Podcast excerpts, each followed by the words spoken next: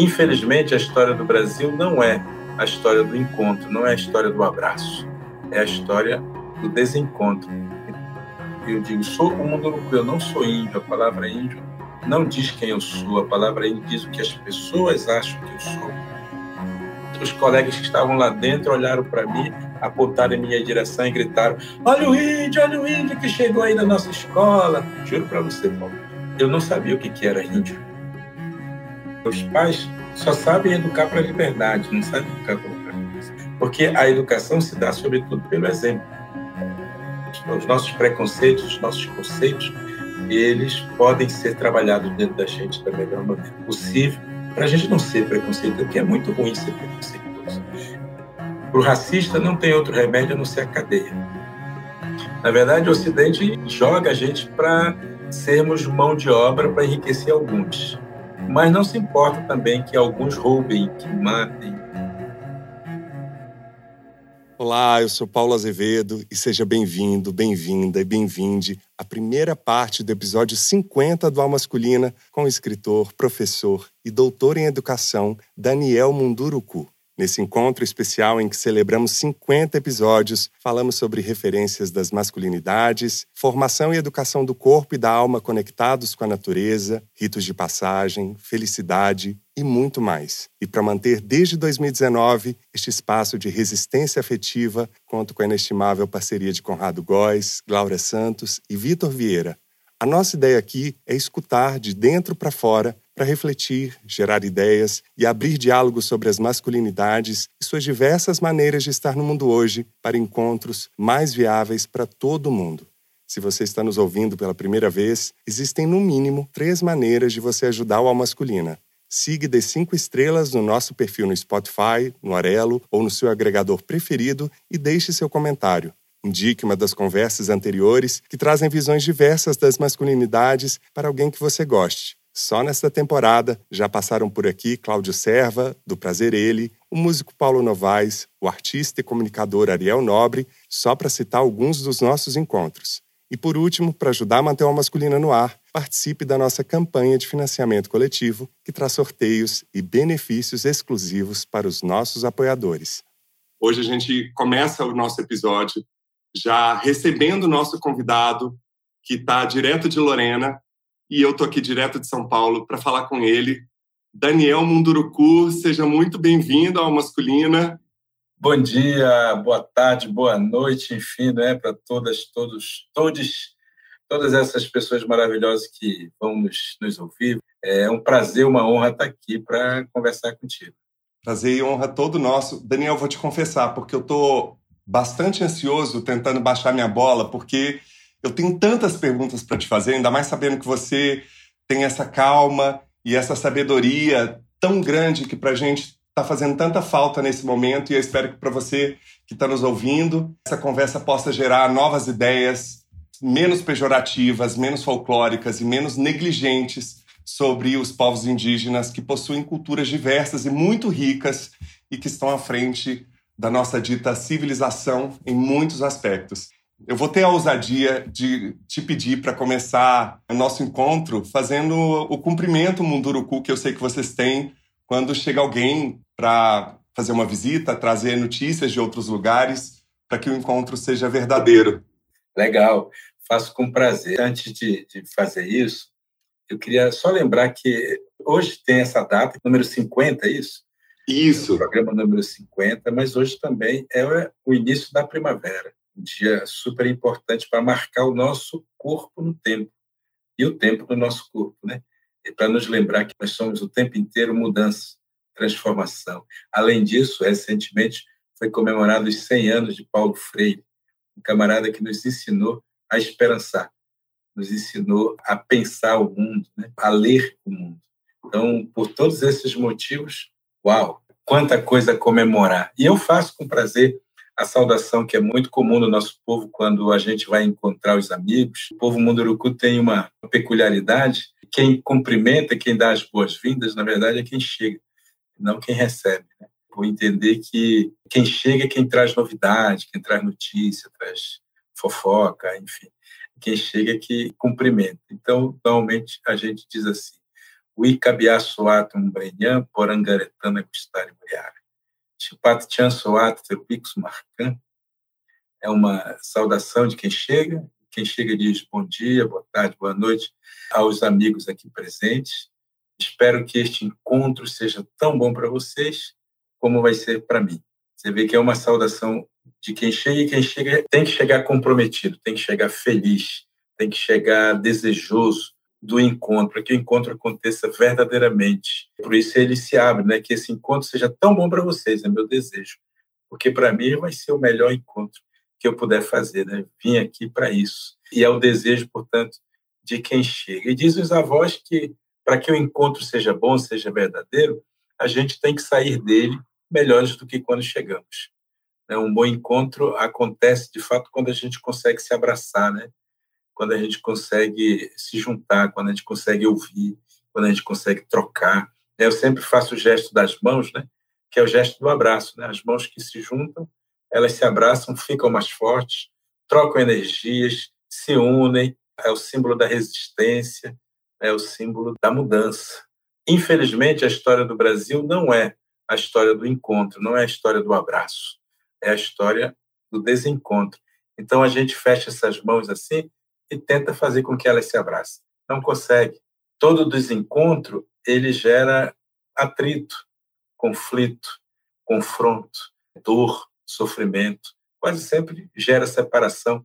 E é claro, no caso da história, eu estou usando aqui um, um símbolo, né, uma imagem, no caso da história brasileira, que foi uma história do desencontro, uma dessas mãos, para simbolizar o colonizador, é, chegou e se impôs e abafou as outras possibilidades, né, as outras histórias, as outras narrativas, e colocou essas histórias, essas narrativas, no rodapé da história, como menores, diminuiu bastante. Então, o Brasil acabou perdendo a possibilidade, diria o Brasil contemporâneo, inclusive, perdeu a oportunidade de aprender com a nossa diversidade. Ela sempre foi oprimida mesmo.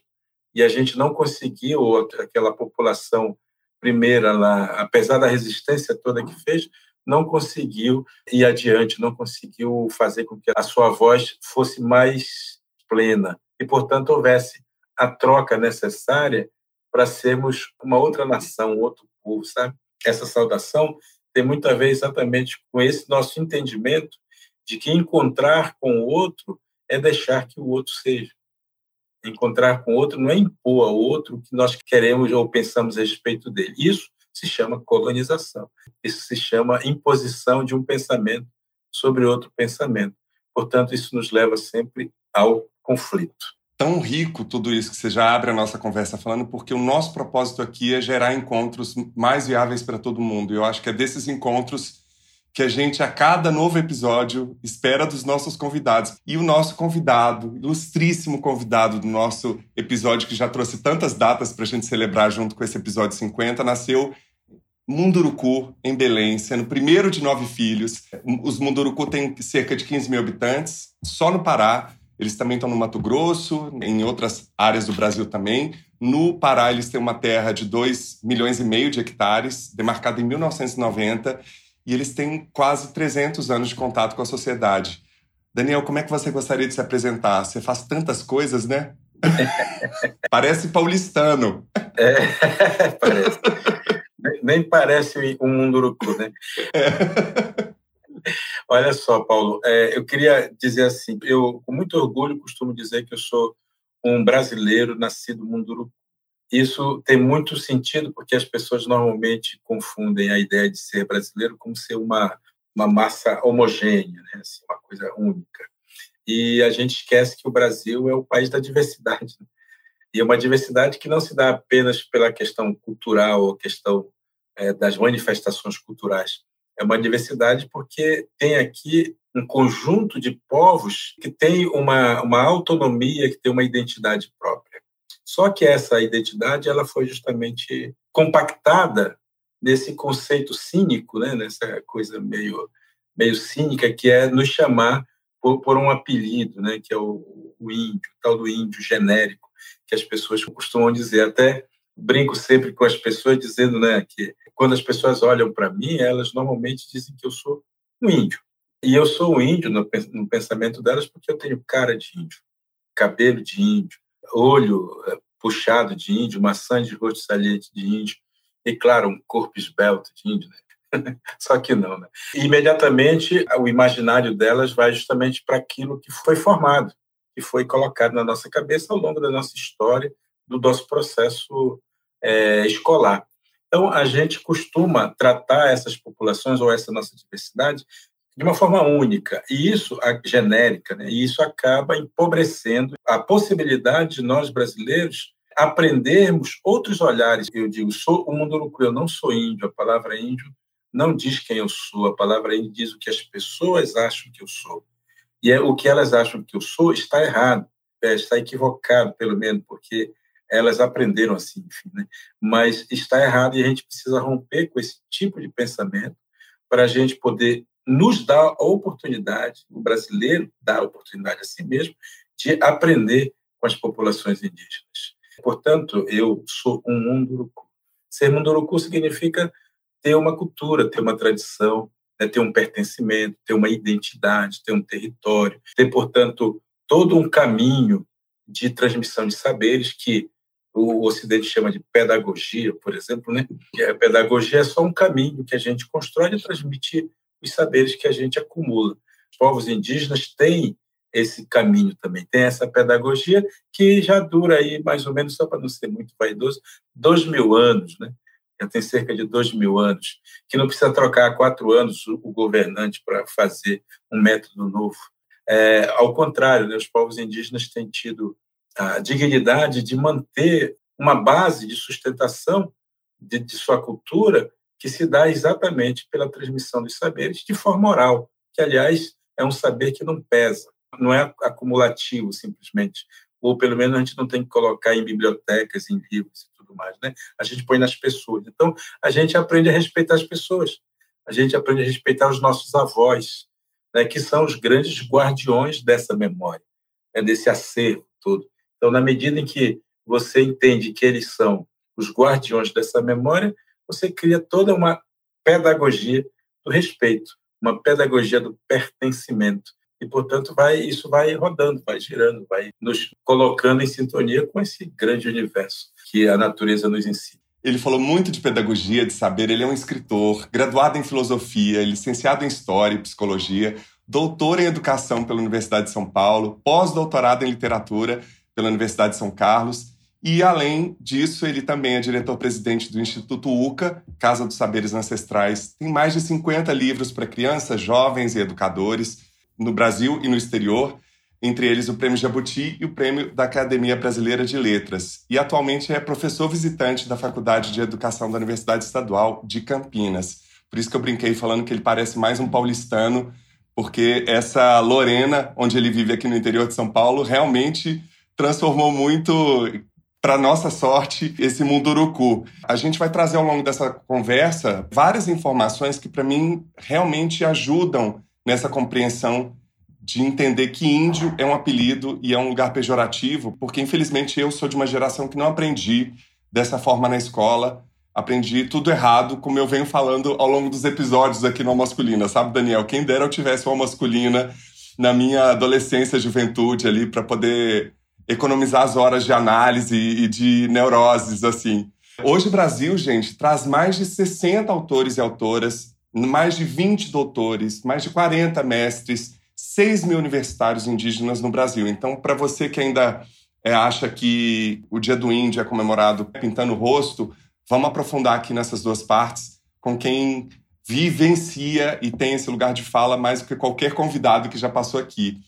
Daniel, você pertence né, a um dos 380 povos indígenas brasileiros, que totalizam 450 mil pessoas, que falam mais de 274 línguas catalogadas. Eu queria saber quais foram as suas primeiras referências de masculinidades.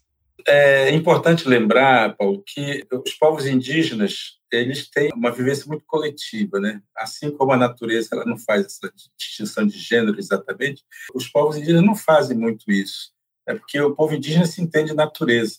Portanto, vai cumprindo a sua sina a partir mesmo dessa compreensão de que nós somos uma interação permanente. E é claro, e eu costumo sempre lembrar que o ser humano, na natureza, é o único animal que não foi criado, digamos, completo, né? Aí a gente nas narrativas ancestrais, mas não foi criado completo. A gente não pergunta para uma onça o que ela é, o que, qual é o destino dela, né? Existirmos a que será que se destina. Isso já está dentro dela como uma, uma coisa completa. Ela já é divina em si. O ser humano, por conta também da narrativa, né? ele se distanciou da natureza, foi criado de uma forma incompleta. Na sua incompletude, ele teve que inventar seus instrumentos de sobrevivência. A onça sabe como sobreviver, sabe onde morar, sabe o que fazer. O ser humano não. Ele, na sua incompletude, ele teve que desenvolver esses instrumentos e a isso é que nós chamamos de cultura. Acontece que ele também, por conta da sua vaidade, se achando última bolacha do pacote, acabou tentando dominar essa, esse conjunto de saberes, né, de, de culturas, e colocou tudo isso a seu serviço. Aí o Ocidente, falando do ocidental, né, ele criou essa leitura individualista a partir do domínio da economia, de uma ciência econômica, né? Nós vivemos para ser alguém na vida, eles dizem. Tanto verdade é que é a pergunta que mais se faz para a criança na cidade, né? O que você vai ser quando crescer. A pergunta mais, mais terrível que se pode fazer para uma criança de qualquer cultura, na verdade, porque isso já está implícito de que ela não é nada. Né? Ela é um via ser, ela é um futuro, ela é o que vem pela frente e a gente acaba tirando dela a oportunidade dela ser plena naquele momento que ele vive, assim como, é, repito aqui, estamos começando a primavera. Ninguém vai apressar a primavera se tornar verão ela vai ter o tempo dela. A criança tem o tempo dela. Se a gente apressa a criança, aí entra na terapia que você falava, né? Entra nos conflitos todos que esse mundo maluco que vai dizendo que ela vai ser alguma coisa, vai se tornar alguma coisa quando ela crescer. E aí tem tá implícito que para ser alguma coisa a gente tem que ter um monte de outras, tem que acumular riqueza, tem que trabalhar feito maluco, tem que se aposentar muito bem na vida. Quando a gente envelhece, olha para trás e diz assim: o que, que eu fiz da minha vida? Eu tenho tanta coisa, e daí? E os povos indígenas têm muito essa ideia de que nós somos o coletivo, nós não somos o indivíduo. Fazemos parte desse grande sistema, grande teia da existência. Quando a gente fala da teia da vida, nós estamos falando justamente desse equilíbrio necessário para manter as coisas caminhando de acordo, né? E as referências nossas, portanto, têm muito a ver com esse tipo de educação. Por isso eu falava de pedagogia ainda há pouco. O que que nós aprendemos, né? Como é que nós aprendemos? É claro que existem algumas referências que nos são dadas. Os pais, por exemplo, são a referência inicial das crianças, porque são os pais que educam o corpo da criança. São os pais que ensinam as crianças a andar na mata, subir na árvore, andar no rio, a fazer as coisas que as crianças precisam fazer para elas serem plenamente crianças. Quero fazer um convite pessoal e especial para você. Nos próximos dias 23 e 24 de outubro, volto em duas únicas sessões via plataforma Simples Zoom com a versão online do espetáculo Heróis, episódio música da trilogia solo, dirigido, escrito e interpretado por mim, com co-direção de Ana Paula Cansado e realizado pela sua companhia. Será um prazer contar com seu olhar neste trabalho feito por 20 talentosos e apaixonados artistas que trata de muitos dos temas que abordamos aqui no A Masculina, como a vulnerabilidade e a necessidade de exposição dos afetos das masculinidades na figura de um rockstar inspirado em ícones da música dos anos 60 e 70. Para saber mais e garantir seu ingresso, siga no Instagram arroba Sua Companhia Teatro. Te espero lá. Existe algum momento nessa relação de ensino do corpo que cabe aos pais? E eu acho lindo porque o ensino do espírito é dado aos avós, né? Inclusive, seu avô Apolinário, você sempre fala muito dele. Existe algum momento em que os pais têm algum tipo de castração, do tipo, olha, Daniel, isso você não pode fazer coisa de menina? Existe esse microfascismo, esse policiamento da sexualidade na infância ou na adolescência? Como é que funciona isso, assim, dentro da cultura dos Munduruku? Então, isso é muito natural, Paulo, na verdade. Como a gente é educado para a liberdade, isso é muito importante dizer, né? Os pais só sabem educar para a liberdade, não sabem educar para outra coisa. O que a gente vai aprendendo justamente dentro desse conjunto de conhecimentos é a nos comportar como pessoas inteiras, íntegras, vivendo numa sociedade, portanto, nós temos um papel importante nessa sociedade. É claro que não são sociedades perfeitas, porque se há gente, não há perfeição. Né? A perfeição só existe no contexto da natureza mesmo. Nós somos educados dentro dessa possibilidade de sermos plenamente livres. Portanto, a escolha das pessoas tem a ver com a sua possibilidade de, de fato, escolher. Né? Na cidade aqui a gente, ah, a gente é livre. É mesmo? Até que ponto? Né? Até que ponto você escolhe a profissão sua? Até que ponto você escolhe o que você vai comer se quer? Está o tempo inteiro aí uma propaganda dizendo que você deve e não deve comer. Você não escolhe efetivamente. Existe, claro, ações que são praticadas, mas isso historicamente, isso tem mudado também, mas historicamente tem sido é, mais praticada por homens, por exemplo, caça. Né? Os meninos são educados para a arte da caça. E a caça exige uma preparação do corpo, porque tem a ver com o enfrentamento das coisas da floresta, demandas da própria floresta. Aí os meninos são educados a partir dessa sua função social, porque ser homem é uma função social, né, de alimentar a aldeia, de proteção e tal. Lembrando, inclusive, quando a gente fala isso, a gente está falando de um histórico né, de, de que o povo Munduruku, por exemplo, era um povo guerreiro, era um povo que se preparava para a arte da guerra.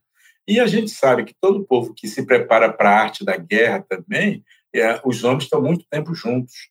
Né? Existe uma preparação ali permanente. Portanto, o que acontece entre homens, sobretudo sozinhos, solitários, em momentos de, de preparação, para aprender, né? Porque, na verdade, a gente se prepara para a guerra, mas não precisa ir para a guerra. Né? É, muita gente não tem essa experiência. Mas ah, existe essa preparação que é dada, uma preparação masculina, por exemplo, que tem a ver com, o corpo, tem a ver com o conhecimento dos saberes da floresta, tem a ver como você vai sobreviver sozinho no meio da floresta. E as mulheres, as meninas, vão ter uma outra preparação que é com relação ao corpo delas, ao corpo feminino, cuja função social, em princípio, é a gravidez, é a gestação, é ser mãe, é a reprodução das pessoas para que essas pessoas depois deem continuidade a essa cultura toda. Portanto, assim, existem momentos que são específicos para meninos criados, mas na primeira infância, principalmente, os meninos e meninas estão sempre com as mães. São as mães que fazem essa primeira parte da educação. Até porque os pais, nesse caso, vão para a floresta, às vezes demoram tempo, tem toda uma, uma temporada assim, em que os homens estão mais longe de casa. Então, as mulheres fazem todo esse papel né, de educação inicial, da educação da primeira infância digamos assim, para usar um termo aqui da sociedade ocidental, né? que vai até os seis, sete anos. Depois disso é que há uma preparação do corpo do menino e do corpo da menina para um outro momento. A menina vai daqui a pouco se preparar para sua primeira menstruação, então ela tem que saber o que vai acontecer, e isso é uma prerrogativa das mulheres de ensinar para elas, assim como conhecimentos que são próprios das mulheres, como anticoncepcionais, como cuidar do corpo, fazer o asseio, enfim. Isso tudo tem uma, uma técnica, como seduzir, como ir para a floresta tirar plantas cheirosas para encantar os, os rapazes. É, e os meninos vão aprender de outra maneira, de outro jeito. Tá? Então, existe sim toda uma educação baseada nessa perspectiva de que nós somos seres da cultura, precisamos aprender bastante coisas que a natureza possa nos oferecer para a gente ser plenamente humano. Você me deu o gancho perfeito para a próxima pergunta, que numa entrevista você fala que você foi ensinado a ler a natureza, né? Inclusive disse se no corpo o sentido ganha vida, é na educação da mente que o corpo elabora. O que, que você aprendeu por meio dessa leitura da natureza sobre o seu corpo, sobre essa sexualidade, sobre a sua masculinidade, estando em um povo que também tem um controle social muito rígido, como você já adiantou aqui. Eu sei que em alguns povos indígenas essa questão da sexualidade é tratada sem tanta castração do desejo, como você já colocou aqui pra gente, não é tão neurótica quanto a sociedade ocidental. Como eu já adiantei aqui, não tem esse microfascismo do policiamento, que inclusive as autoridades disseminam e impõem na educação, na política, nos meios de comunicação. Inclusive, no caso das masculinidades, que é, às vezes, muito incompatível com o desejo homerótico, né? Eu queria saber das suas memórias, Daniel. Eu sei que você é ótimo de contar histórias. Eu sei que você está trazendo esse quadro geral, mas eu queria saber a sua história, assim. Inclusive pelo fato de você ter ido para uma escola salesiana, ter começado a ler a, a, livros aos nove anos, quase se tornou padre, que é uma história curiosíssima, né? Eu queria entender como é que foi essa transição nesse momento, que para um povo considera adulto aos 13, 15 anos de idade, se você sofreu preconceito, bullying, conflitos com a própria identidade. Ótimo. Ô, Paulo, a primeira infância eu vivi mesmo em contexto de aldeia, ou muito mais próximo entre aldeia e cidade também, claro, mas basicamente dentro da aldeia. Então, eu tive uma presença feminina, a presença da minha mãe e de irmãs mais velhas, inclusive, que me deram assim um, os ensinamentos, que também tem essa lógica, né, né? As crianças, elas não têm a figura do professor. A figura do professor ele vai entrar muito mais tarde na nossa história, isso tradicional. Mas cabe aos adultos ou aos irmãos mais velhos o cuidado com os irmãos mais novos. Então, existe também, nesse sentido, uma influência né, que a gente recebe dos irmãos mais velhos para além dos pais, né? Para além dos pais é, e dos colegas, porque é uma convivência permanente. As memórias que eu tenho dessa minha primeira infância é memórias muito doces, é muito agradáveis e tem muito a ver com contação de história, tem muito a ver com aquilo que a gente vivenciava, com os medos que a gente sentia, com as histórias de terror que a gente ouvia, de assustar, que não sair da casa para fazer xixi no mato de noite, porque senão a gente podia ser capturado por alguma entidade aí mijava na rede em cima da cabeça dos outros irmãos, a confusão estava tava arranjada. Eu sou nascido em 1964. 64, vocês sabem, é o ano do golpe militar. Eu nasci em fevereiro, o golpe foi em março, né? Então eu nasci exatamente ali naquele momento. Foi desenvolver toda uma política pelos militares que era uma política que eles chamavam de integracionismo, né? Um integracionista, comandados pelos países que financiaram o golpe, eles desenvolveram toda uma política de integração do índio à sociedade brasileira, que significava desenvolver projetos econômicos em aldeias, porque eles queriam nos tornar gente, eles queriam dizer que a gente era civilizado. Então, para isso, a gente tinha que ter uma carteira de trabalho, a gente tinha que produzir, porque você sabe que índio é preguiçoso, né? Essa cabeça mesquinha aí do, do ocidental militar, militar ocidental. E eles desenvolviam esse tipo de política, e para nós crianças restava a escola. A escola, aparelho ideológico preferencial do Estado, ele nos obrigou a ir para a escola, e na escola a gente aprender a ser gente, aprender os conteúdos que o Ocidente queria que a gente aprendesse para poder nos tornarmos, então, brasileiros. E nos obrigou a ir para a escola. Eu falante de Munduruku inicialmente, né? sabia muito pouco de português, tinha, claro, um vocabulário em português que já usava, mas não tinha o domínio completo da língua, fui ter que aprender lá. É, eu conto até num dos livros que eu fiz, eu fiz um livro em, em 2016, quando eu completei 20 anos de literatura, esse ano completo 25. Em 2016, eu fiz um livro chamado Memórias de Índio. Exatamente o que eu fiz foi esse caminho de volta para ver quais as memórias afetivas, ou nem tanto, moravam dentro de mim, para eu poder até não esquecer. Né? Eu costumo dizer que eu escrevo para não esquecer. Eu escrevo por puro egoísmo. Não escrevo para os outros lerem, não. Eu escrevo para mim mesmo. Mas dizem que eu escrevo bem e as pessoas acabam gostando também das coisas que eu escrevo. Eu reafirmo isso. que bom, Paulo. Que bom. Nesse livro, uma das memórias que eu tenho mais presente comigo é justamente a da chegada na escola. Chegando na escola, eu fui mandado para a escola, o governo obrigava, os pais podiam ser punidos se a gente e a escola não era escola de aldeia, escola de cidade, porque fazia parte desse projeto, né, de, de nos tornar civilizados nos colocar em, em contato com outras crianças e, e, outra, outra realidade. E chegando na escola, eu me deram um uniforme que naquela época se chamava de farda, inclusive, né, muito sintomático. Usava uma farda, uma camisa de, de tecido, naquela época não se usava muito camisetas como nós usamos hoje, um short, um, uma bermuda, eu que andava peladinho né, na aldeia, nunca tinha usado muito esse tipo de roupa, Coloquei isso uma roupa um tanto apertada, porque veio sem nenhuma preocupação com o nosso próprio corpo, né? Aí eu coloquei essa roupa e me deram um tênis Eu não sei se nossos amigos lembram, mas existia um tênis nacional que chamava Conga.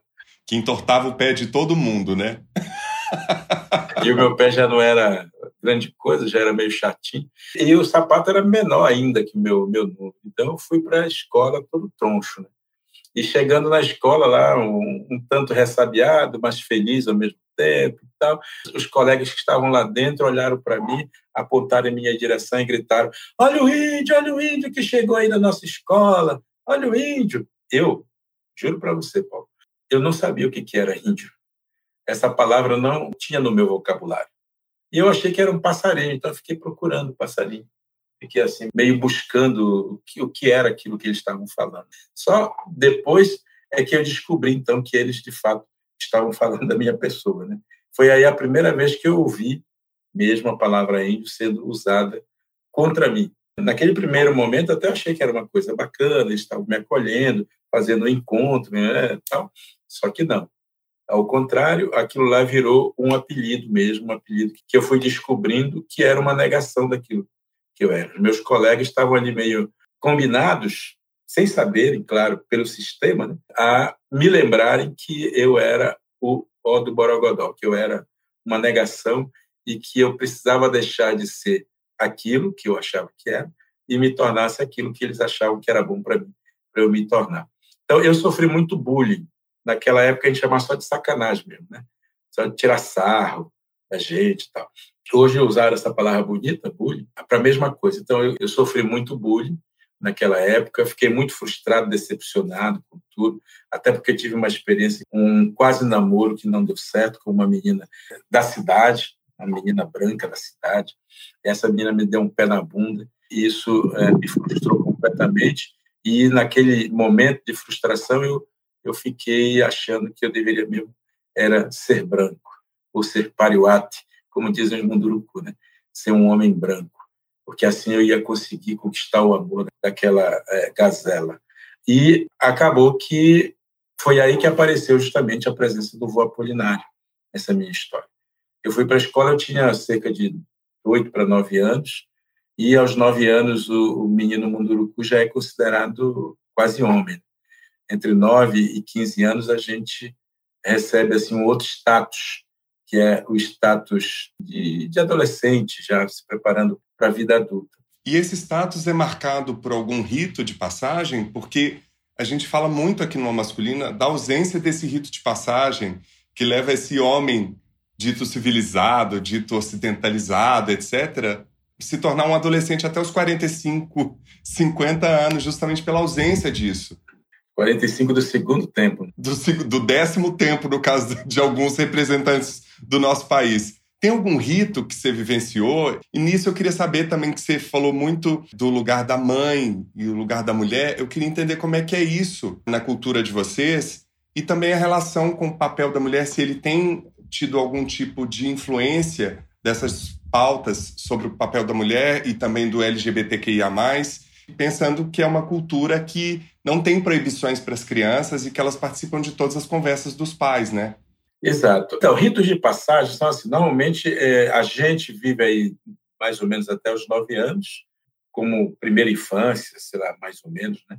É, ali junto com as mães. Quando a gente, as mães percebem que a gente já está amadurecendo, aprendendo outras coisas, querendo saber outras coisas, elas nos jogam mais nesse outro universo de um pré-adolescente. Essas palavras não cabem lá. É claro que todas as palavras que a gente usa aqui no Ocidente, qualquer que sejam elas, não cabe muito assim numa definição do que, que seja uh, a cultura de um povo qualquer. Mas, para as pessoas entenderem, a gente não tem um primeiro ritual ali naquele momento. Esses rituais eles vão começar a acontecer a partir daí, ou seja, em, em momentos mais específicos. O que, é um ritual? É uma quebra no tempo, ritual de passagem, sobretudo. Né? É, até aqui você foi desse jeito. E em Munduruku a gente chama de Bekit, né? As crianças são Bekit.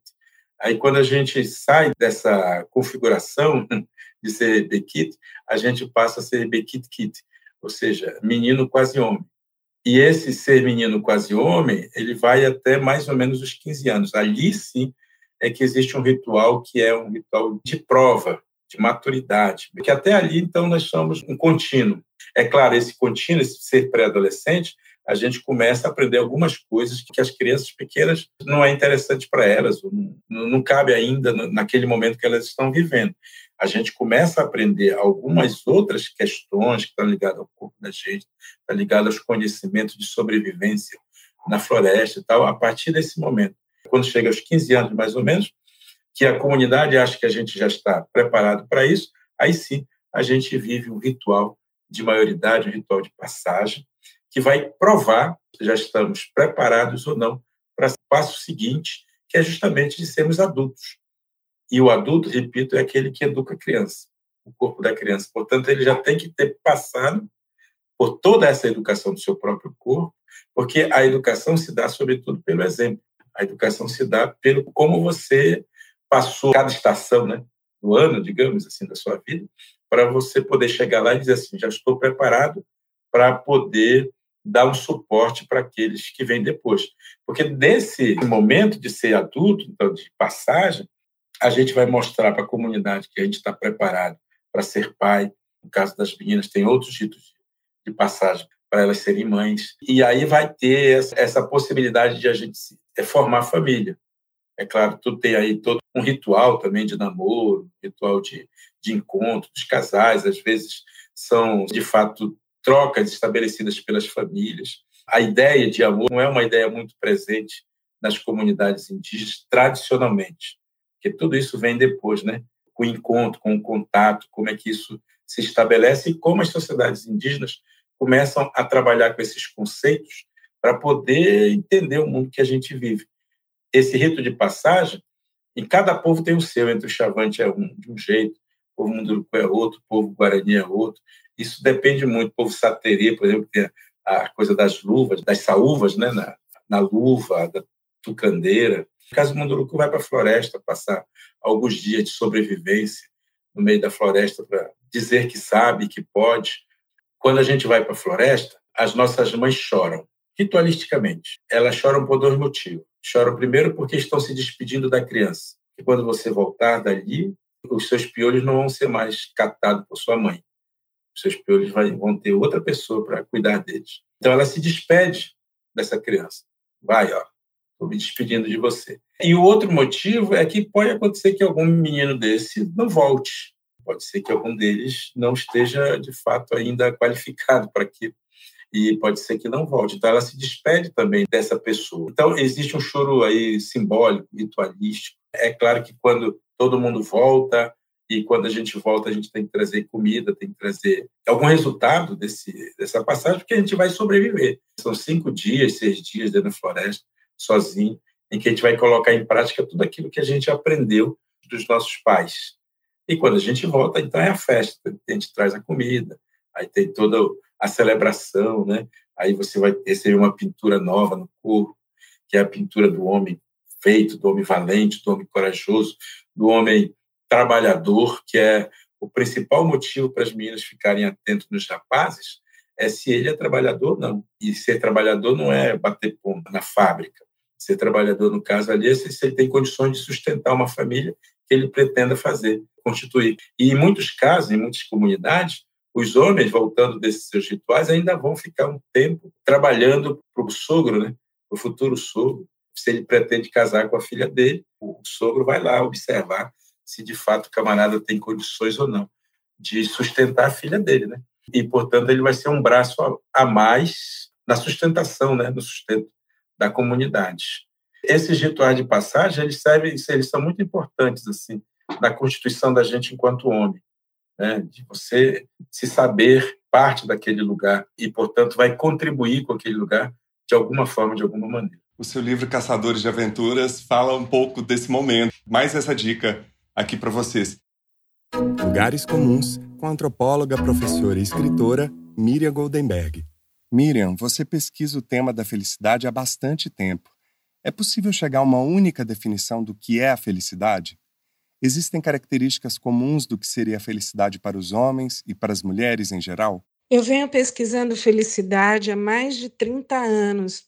Praticamente todas as minhas pesquisas sobre homens e mulheres tem como questão central a felicidade. Mais recentemente, eu fiz uma pesquisa que saiu no meu livro Liberdade Felicidade e Foda-se, em que eu aprofundo a discussão sobre felicidade a partir de duas perguntas que eu fiz para homens e mulheres. A pergunta foi: a primeira, o que falta para você ser mais feliz?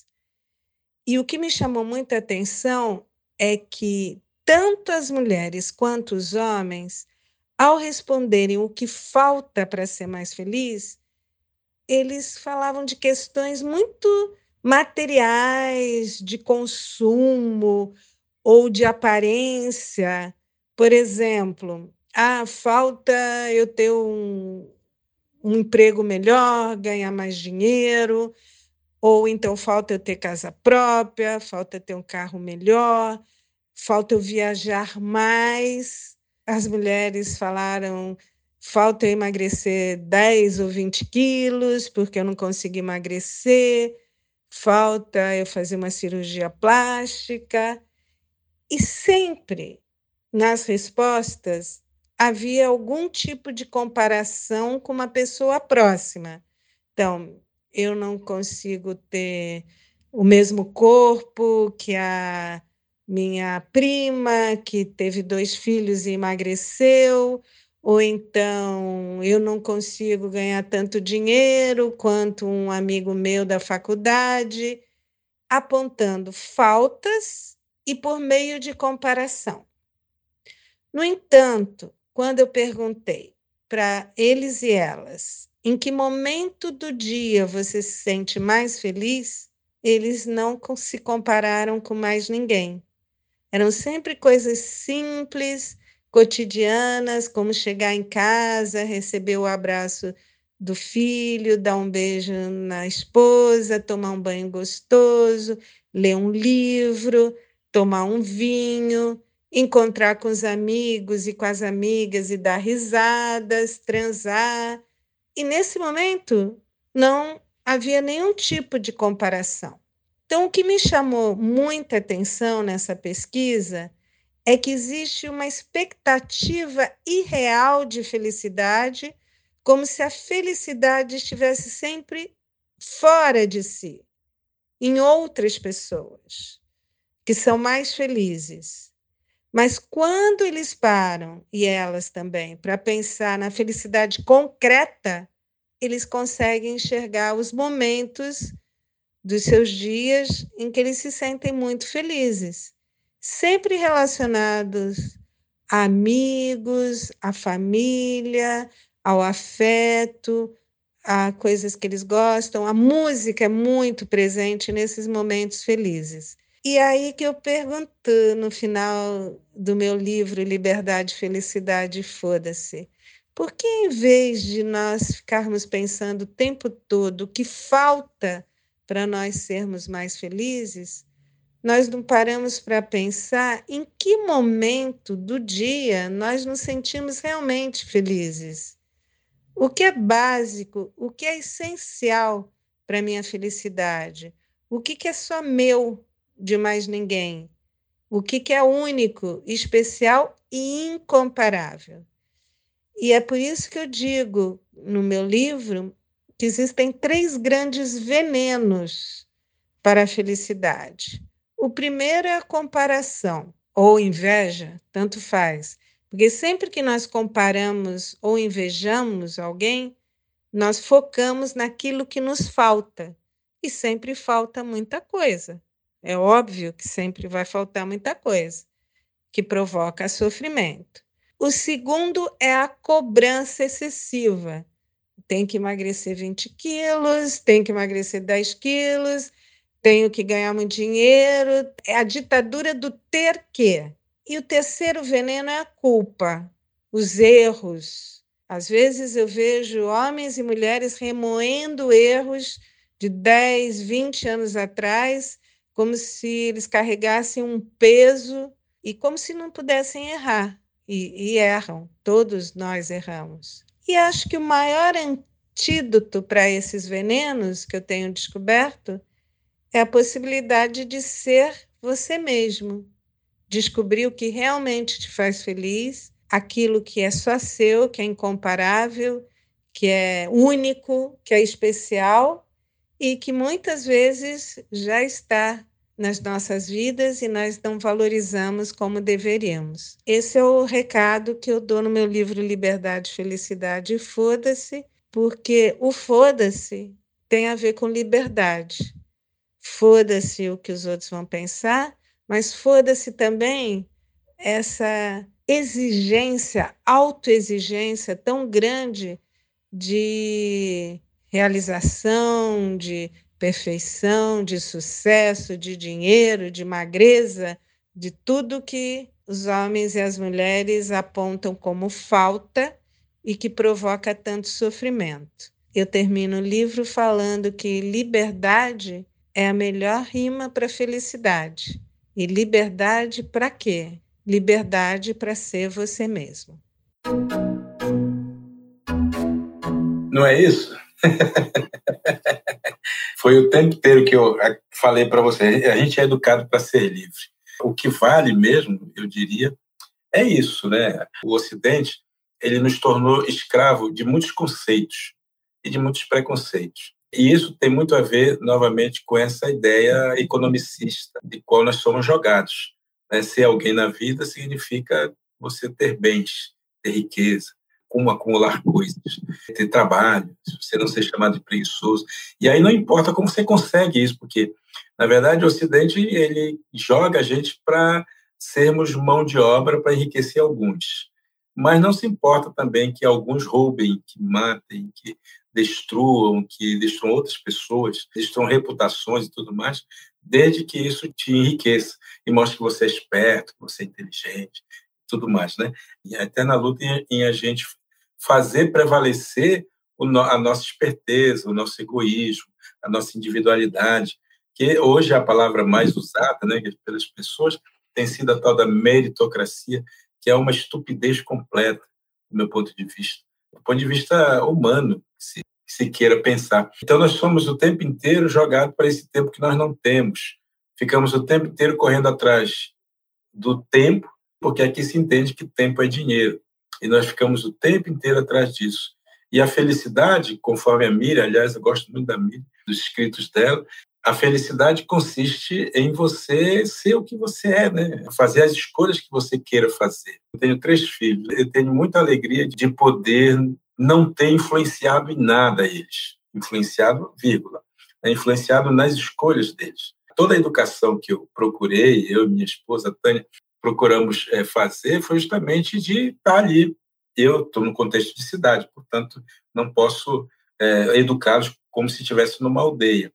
Então, eles são urbanos. E eu trago em mim o espírito da floresta. E a Tânia também da, é, é da cidade. O que a gente procurou foi fazer um equilíbrio entre a busca da realização pessoal, que tem que ser dela, deles, e uh, o equilíbrio entre uh, o querer, o querer possuir coisas e o desejo de ser alguém, de ser humano, de ser um humano completo, respeitoso, tolerante, é, respeitoso com a diversidade. Hoje eu posso dizer assim com muita tranquilidade, né, que eu tenho três filhos maravilhosos, porque eles são plenos naquilo que são. A mais velha tem 27 anos, a Gabriela, mora em São Paulo. O Lucas tem 25, mora aqui em Lorena com a gente. E a Beatriz tem 22 e mora em BH cada um fazendo o seu próprio caminho. E eu estou dando isso como exemplo, não um exemplo de perfeição, não, pelo contrário, né, de, das minhas imperfeições todas, que certamente alicerçaram um pouco o caminho deles. Eu acho mesmo assim que Miriam tem toda a razão quando diz que quem nós somos nasce nos nossos silêncios, sabe? E uma das coisas que eu mais prezo, que eu gosto de fazer, às vezes os meus amigos ficam meio incomodados, Aqueles que não me conhecem ficam incomodados. Aqueles que me conhecem ficam maravilhados. Que é justamente o, o fato de eu ser preguiçoso, de eu não me, me obrigar a fazer as coisas, de fazer as coisas no tempo em que elas vão florir, no tempo em que elas vão nascer, sabe? Então as pessoas às vezes ficam me pedindo prazo, faz isso, aquilo, você tem tanto prazo.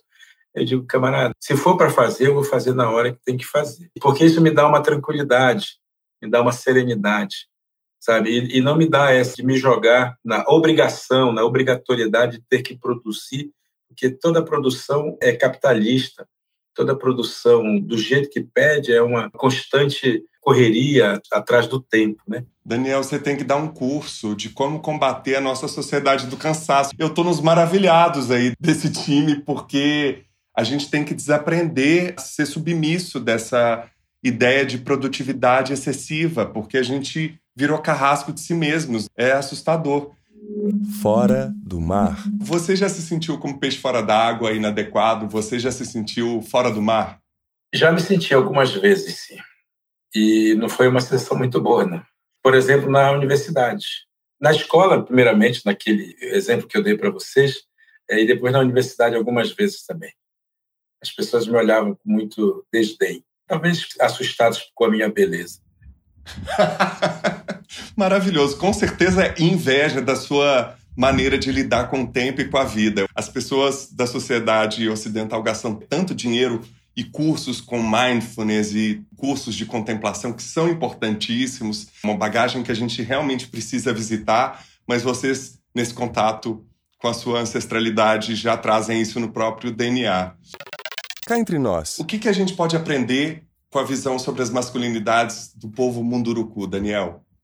Pode aprender a ser homem, pode aprender a ser masculino, pode aprender a dignidade de pertencer a uma cultura sem se impor, apenas pelo fato de estar ali. Acho que a gente pode aprender a respeitar os outros corpos que não são meus, portanto, eles têm o direito de serem o que desejarem ser. Escuta aqui. Chegou o momento das nossas dicas. Daniel, o que, que você trouxe para gente? Livros, filmes, documentários? Se você me permite, eu gostaria de indicar o meu mais recente livro, a chave do meu sonho, ou, e esse é um, um ou muito interessante, porque ou como um parafuso frouxo fez-me encontrar a chave e o sonho. É justamente a história de um menino que foi rejeitado no parto pela mãe, menino indígena, é um, um livro de ficção, portanto não tem nenhuma aldeia específica, né? mas ele foi rejeitado pela mãe e cresce rejeitado pela comunidade como um todo, é, rejeitando a si mesmo, inclusive porque ele tinha um pouco essa alma masculina e alma feminina dentro de si, gostava de brincar com as meninas e todo mundo zoava dele, né? Porque ele não nasceu com a vocação para ser guerreiro, nem caçador, nem pescador. E a decisão que se tomou a respeito do caminho dele foi ele se tornar um pajé, um sábio. E aí ele vai fazer toda uma jornada, vai encontrar a chave. Tem muito a ver mesmo com a história do Brasil, sabe? Tem a ver também com essa necessidade de a gente perdoar, né? Perdoar, perdoar o, o caminho, às vezes, nem sempre é fácil.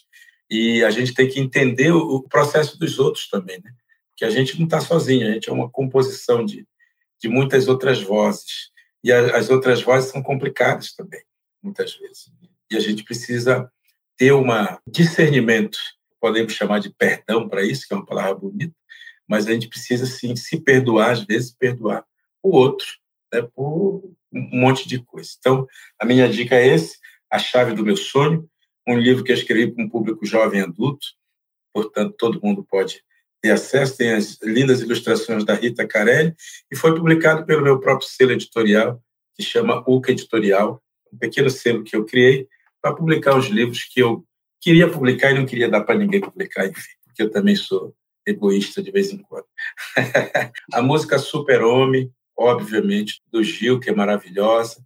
É uma música que foi muito importante para eu também compreender essa dupla dimensão que mora dentro da gente, que na verdade não é dupla, é uma só. Ou é dupla, tanto faz. E que é, dá mesmo para a gente compreender né, essas vozes que moram dentro da gente. Eu sempre me reporto ao fato de que dentro da gente mora o bem e o mal. Né? E como dizem os sábios indígenas, quem é que vence essa guerra no final das contas? vence aqueles que a gente alimenta, né? Se a gente alimentar o mal, é o mal que vai prevalecer. Se a gente alimenta o bem, é o bem que vai prevalecer. Eles estão ali brincando dentro da gente para ver quem sai. E se a gente alimenta um ou outro, certamente os nossos preconceitos, os nossos conceitos, eles podem ser trabalhados dentro da gente da melhor maneira possível, para a gente não ser preconceituoso, porque é muito ruim ser preconceituoso. É um trabalho, né, Daniel? É um Gasta energia, né? Exatamente. Mas eu sempre falo assim das coisas que a gente precisa se dar conta de vez em quando é que a gente aprende a ser, às vezes, o que a gente não quer ser. A gente aprende, porque o preconceito, ele nasce na gente por, ignorância. Eu faço uma distinção entre o preconceito e o racismo. O preconceito, ele é fruto da ignorância. E como ensina Sócrates, o filósofo, não o jogador, que a, a gente tem que rir das nossas ignorâncias. A gente tem que partir do princípio de que eu sei que nada sei. E é justamente esse princípio do não saber é que nos coloca em disposição de aprender. O aprendizado é a luz, o aprendizado é o conhecimento, é o rompimento com a ignorância. É ignorar aqui no sentido do não saber. Eu sei que nada sei, eu sei que não sei, porque sei que não sei, eu aprendo. Essa é a ideia. Então, todos nós somos ignorantes. Portanto, todos nós somos, de uma certa forma, preconceituosos. Né? Seja pelo crivo cultural, seja pelo fato de a gente não estudar e ter preguiça de estudar, né? de aprender. Então, nós somos ignorantes. Nós precisamos romper com a ignorância, e quem rompe com a ignorância é a educação, é a escola. Para isso, os ignorantes têm a escola. Já os racistas, eles são estúpidos. É diferente. Ignorante e estúpido não é a mesma coisa. O estúpido sabe que é estúpido e continua sendo estúpido. E aí ele vira racista. Para o racista não tem outro remédio a não ser a cadeia. O ignorante tem a escola, mas para o racista tem a cadeia, porque esse aí não vai aprender mais. Esse não tem mais chance de virar outra coisa, porque ele alimentou em si o lobo mau, alimentou em si o mal que está dentro dele e não consegue se libertar. É o que acontece, por exemplo, com o nosso presidente. Ele é assim. É impossível achar que ele vai mudar por qualquer motivo que seja. A ignorância já se transformou em estupidez. E aí, nesse caso, só a cadeia que resolve para um sujeito como esse, sabe? Eu quero lembrar sempre para as pessoas a importância né, de a gente aprender. E a música, eu estava falando da música, né? tudo isso para falar da música, mas e essa música me deu a oportunidade também de aprender um pouco dessas coisas. Para além, é claro, de todas as leituras que eu fiz nessa vida, porque ler, pessoal, é uma coisa mais fantástica do mundo. Eu sempre leio para mim mesmo, nunca leio para o outro, sabe? Tem gente que diz, ah, eu vou ler um livro para dar aula. Não. Se eu for ler livro para dar aula, eu vou para a faculdade aprender. Se eu quero ler um livro, eu quero ler um livro pelo prazer de aprender o que aquele livro pode me ensinar. Por isso também, às vezes, eu abandono livros. Quando eu percebo que aquele livro não está me, me oferecendo nada de vantagem, assim, de, de aprendizado, aí eu fecho e, e não fico sofrendo, sabe? Ah, gastei dinheiro comprando. Isso é um outro problema. Eu abandono leituras no meio com muita facilidade. Tem um livro muito legal também que eu gostaria de sugerir. Ele é mais antigo, mais difícil, mas um livro que me deu uma compreensão de Ocidente muito bacana que chama Ismael. Tem o Ismael, o meu Ismael. São dois livros. Ismael é a história de um, de um autor americano que chama Daniel Quinn, a história dele, é o autor. E esse livro, ele conta a história de um primata, de um gorila, que é um professor de filosofia. E ele vai nos ensinando a entender como o Ocidente se fez. É, é literatura, né? mas uma literatura assim deliciosa de a gente poder ler e aprender. Por isso que eu disse, né? um livro bom de aprender as coisas. Eu queria trazer três dicas rápidas. A primeira é conferir o canal do YouTube do nosso convidado, que traz vídeos incríveis, traz palestras, histórias. Enfim, ele é um youtuber tão rico quanto tudo que ele trouxe aqui pra gente. Queria trazer também uma série que eu já estou para indicar aqui no Masculino há muito tempo, que é uma série documental que está na Netflix, chamada Guerras do Brasil.doc, dirigida e criada pelo Luiz Bolognese que traz cinco episódios de 26 minutos cada, que traz fatos, versões, revelações e curiosidades sobre os principais conflitos armados do Brasil, da história do nosso país, entre eles a questão da Guerra da Conquista e a dizimação da população indígena, a Guerra dos Palmares, o horror da escravidão contra a vida de 12 milhões de negros trazidos para o Brasil, até a Universidade do Crime e a falência do sistema prisional e o combate às drogas que toma conta das principais cidades do nosso país. Eu acho importante entender esse passado, estudar os conflitos, mesmo sendo dolorido, pode nos trazer uma outra perspectiva de olhar para esse espelho e reconhecer o nosso país, mesmo com essas dores, com esse passado tão conturbado e tendo muitos homens como protagonistas de violências. Negar o passado não vai resolver uma maneira de estar no presente de uma forma mais tranquila e em paz. E por último, como a gente também precisa de um pouco de leveza, de humor e também trazer personagens e histórias pautados pela bondade, eu queria indicar a segunda temporada de uma série chamada Ted Laço, que ganhou os Emmys de melhor série, melhor ator, melhor ator coadjuvante, atriz coadjuvante, que conta a história de um ex-técnico de futebol americano universitário que assume um time inglês, só que ele não sabe nada do que é o futebol e ele vive todos os desafios de lidar com um time do mais alto escalão do futebol inglês. A série não é sobre futebol, então para você que não gosta desse esporte, fique tranquilo porque o que menos tem são partidas de futebol. Para você que gosta, vai entender um pouco mais profundamente a série, mas o mais importante é ver como que esse personagem provoca uma transformação nesse time e nas pessoas ali envolvidas com esse time e vai desconstruindo esses posicionamentos machistas e como ele dá, através do bom humor, do afeto, da vulnerabilidade, uma bela resposta à cultura tóxica que a gente vive no mundo hoje. Está disponível na Apple TV. Não perca a segunda e última parte dessa conversa na próxima semana. Daniel Munduruku comenta o quadro Aspas, fala da relação com o tempo, lugar das mulheres e da diversidade na cultura Munduruku, marco temporal e muito mais. Está imperdível. Siga as nossas redes sociais no Twitter e no Instagram, masculina, e se inscreva no nosso canal no YouTube. Também visite nosso site e conheça todos os episódios na íntegra, além do aspas, lugares comuns e as dicas do Escuta Aqui. Anote aí www.almasculina.com.br. Vai lá, comente, compartilhe os posts e leve a Masculina para mais gente. E colabore para manter a Masculina no ar por meio da nossa campanha de financiamento coletivo.